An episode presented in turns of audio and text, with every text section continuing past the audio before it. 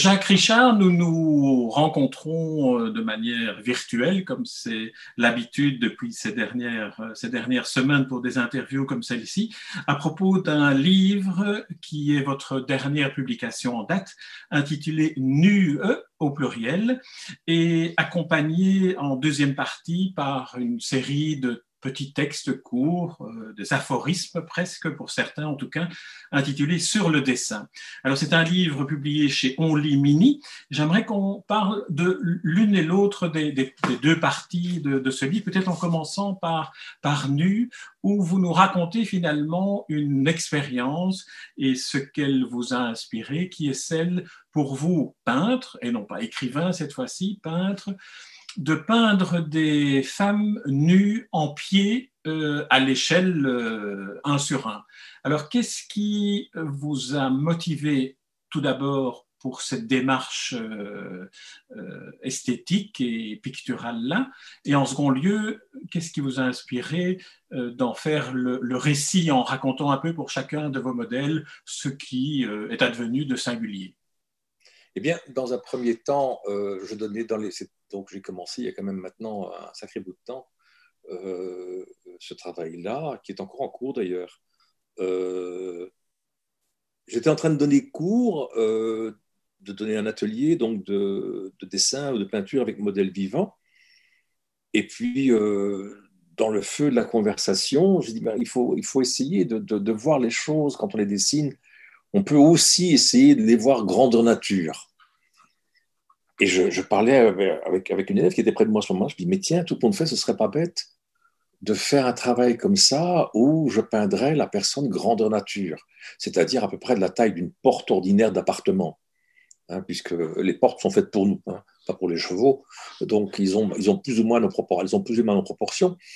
Et euh, j'ai laissé cette euh, idée-là macérer euh, prendre corps, c'est le cas de le dire, pendant une, bonne année. C'est ce que je raconte au début de mon petit bouquin, là.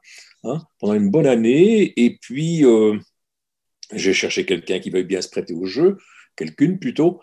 Et puis, ça s'est fait assez vite, ma foi. J'ai laissé traîner cette idée-là parmi des gens à droite à gauche. Et puis, hop, il y a une jeune femme qui s'est présentée, qui m'a dit, bon, je veux bien poser pour vous pour me dire après ça d'ailleurs que ce n'était pas, c'était pas son idéal, mais celle de son compagnon, et que les deux apparemment étaient très contents qu'on fasse ça.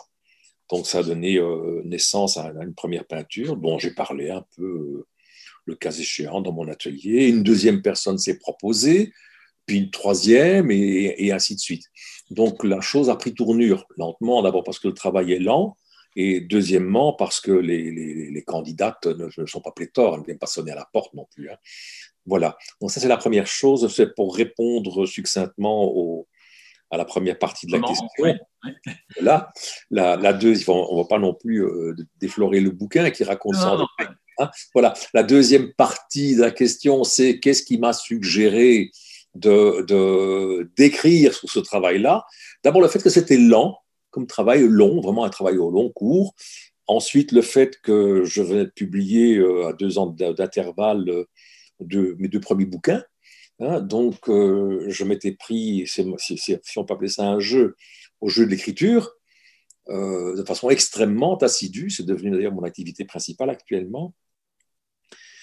Et je me suis dit, mais toutes sortes d'idées me trottaient en tête, tandis que je peignais sur le travail, sur comment le, comment parler, sur les, idées parasites qui nous traversent, tandis qu'on qu'on peint, c'est dans le silence que ça se fait le plus souvent. Parfois un peu de musique, mais c'est souvent dans le silence. Et euh, petit à petit, je me suis dit, bah, je, vais, je, vais prendre des notes.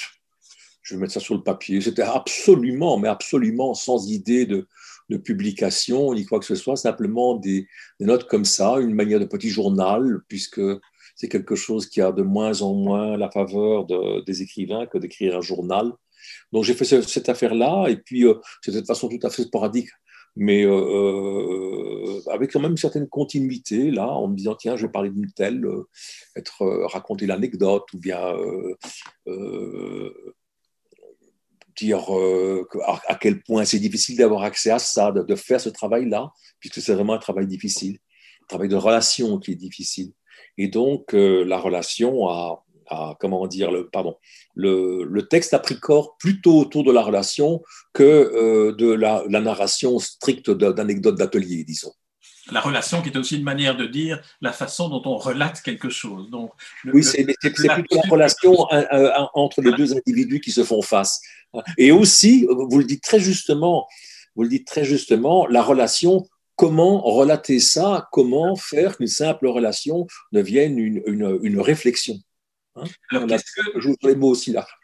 Qu'est-ce que le, le, le, fait de finalement de, de, formuler par le texte euh, en quelque sorte une déclinaison de ce que vous indiquez en exergue, une phrase de Maurice Merleau-Ponty que je vais lire, qui dit plus énergique sera notre intention de voir les choses mêmes, et plus nous verrons foisonner entre elles et nous les apparences par lesquelles elles s'expriment.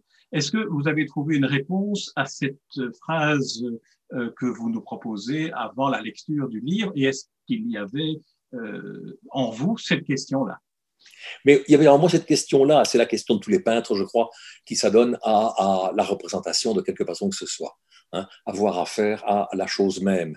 Et plus on voit foisonner entre elles et, nous, entre la chose même et nous, les apparences sous lesquelles nous apparaît. Mais nous sommes dans un monde où il n'y a que ça une perception qui ne fonctionne que par l'apparence des choses. On ne peut pas avoir affaire à, quelque chose que ce soit en disant tel qu'elle m'apparaît, telle qu'elle s'empare de moi, c'est la chose même.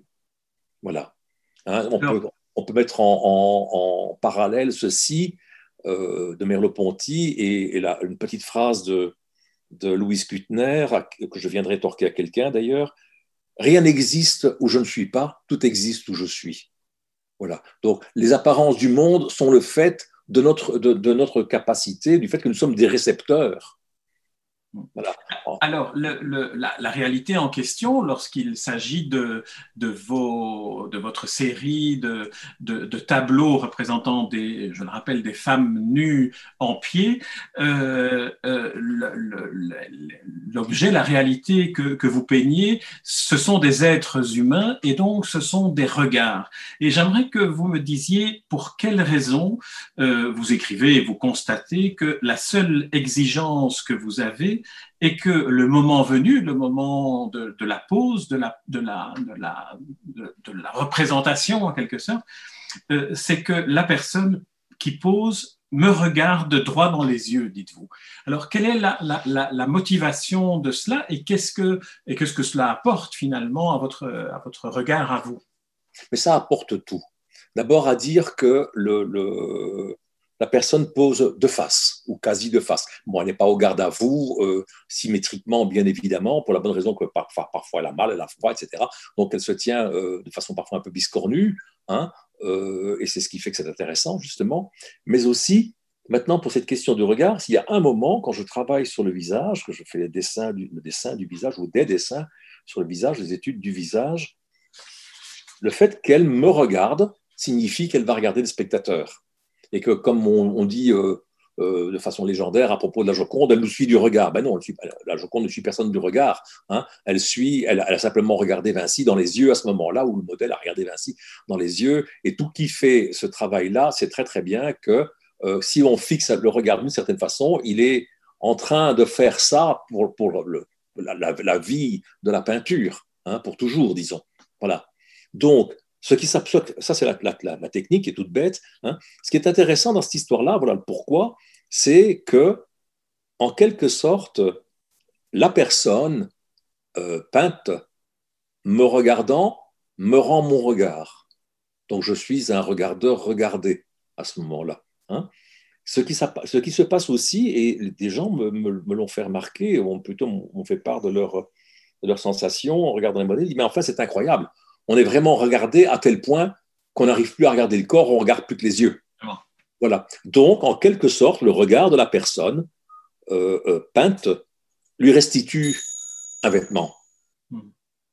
Oui, c'est assez, assez, saisissant. Dans le livre, d'ailleurs, il y a des reproductions, évidemment, de, euh, de, certains des tableaux, pas de tous, je crois. Moi, je me souviens de les avoir vus euh, en vrai euh, dans, votre, dans, votre atelier il y a quelques années. Et effectivement, c'est une sensation assez particulière que ces femmes nues sont comme habillées par la manière dont elles nous regardent et, dont, elles vous regardent finalement comme peintres. Alors, ma, ma mon avant-dernière question sur cette partie-là du, livre est euh, la question que vous vous posez vous-même. Pourquoi peindre une femme? Ma question serait plutôt pourquoi ne peignez-vous pas des hommes? Puisqu'on vient d'aborder la question du regard, est-ce qu'il n'y aurait pas là aussi une, matière à explorer? Parce que d'abord, il n'y a pas que la question du regard, il y a aussi la question de ma sensibilité personnelle, qui est celle de tous les garçons, par rapport au corps par rapport, enfin pas de tous les garçons non, mais d'une bonne partie de, de, la genre masculine, disons. Euh, moi, il se trouve que je ne suis pas une femme, que je pourrais jamais être une femme, même si je voulais. Je n'ai pas une sensibilité de femme, en dépit, comme je le dis dans mon livre, de la, part de féminin qu'il y a en moi, que je ne connais pas et que je, n'arrive pas bien à décrypter. C'est un travail de faire ça. Décrypter la part euh, en nous de, de l'autre sexe, pas du sexe opposé, de l'autre sexe. Euh, et je me sens, comment dire, suffisamment au fait de ce que c'est que d'être un garçon pour pouvoir me dispenser de faire autre chose que des autoportraits qui sont beaucoup plus introspectifs que simplement, euh, comment dire, explorateurs d'une certaine, d'un certain, certain être au monde sexué qui serait celui d'une femme ou celui d'un homme. Je sais ce que c'est que d'être au monde de la façon sexuée d'un garçon, pas du tout de ce que c'est que la façon sexuée d'être une fille. Donc c'est l'autre partie de l'humanité que j'interroge, qui met, comme je le dis aussi dans mon petit bouquin, j'ai utilisé la formule à jamais inconnaissable. Hein. Déjà moi-même, c'est limite, hein, la connaissance, mais pour ce que c'est que d'être une femme, c'est impossible. C'est aussi ce qui, ce qui, je suppose, suscite le désir dans, le sens le plus large du mot, bien sûr. Hein.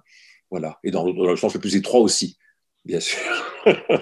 ce que vous disiez sur l'autoportrait, qui est une une technique, mais enfin qui est une, manière pour de nombreux peintres d'explorer ce qu'est le, geste de peindre, y compris, euh, y compris les plus grands, les autoportraits de Rembrandt ou, mhm. de Van Gogh.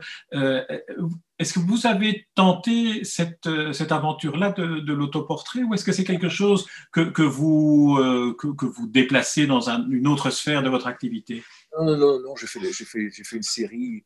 C'est même comme ça que je me suis remis à peindre à l'huile d'ailleurs je peignais à l'acrylique. Pendant 15 ans, j'ai fait uniquement de l'acrylique et des techniques mixtes parce que je voulais me dégager un peu d'une technique qui était devenue, euh, que je connaissais très, très, très bien et très tôt dans ma vie de, peintre et qui donc à la, euh, finissait par me, je finissais par sombrer dans une certaine facilité, disons du point de vue euh, technique.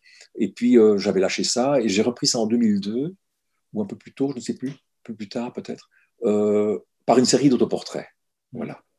Donc c'était un moment d'introspection quand même relativement important. Je venais de, perdre ma mère euh, un an avant et donc euh, le deuil se faisait comme pour tout le monde. Hein, euh, mais celui qui restait là, le, moi en l'occurrence, hein, se demandait un petit peu ce qu'il fichait là.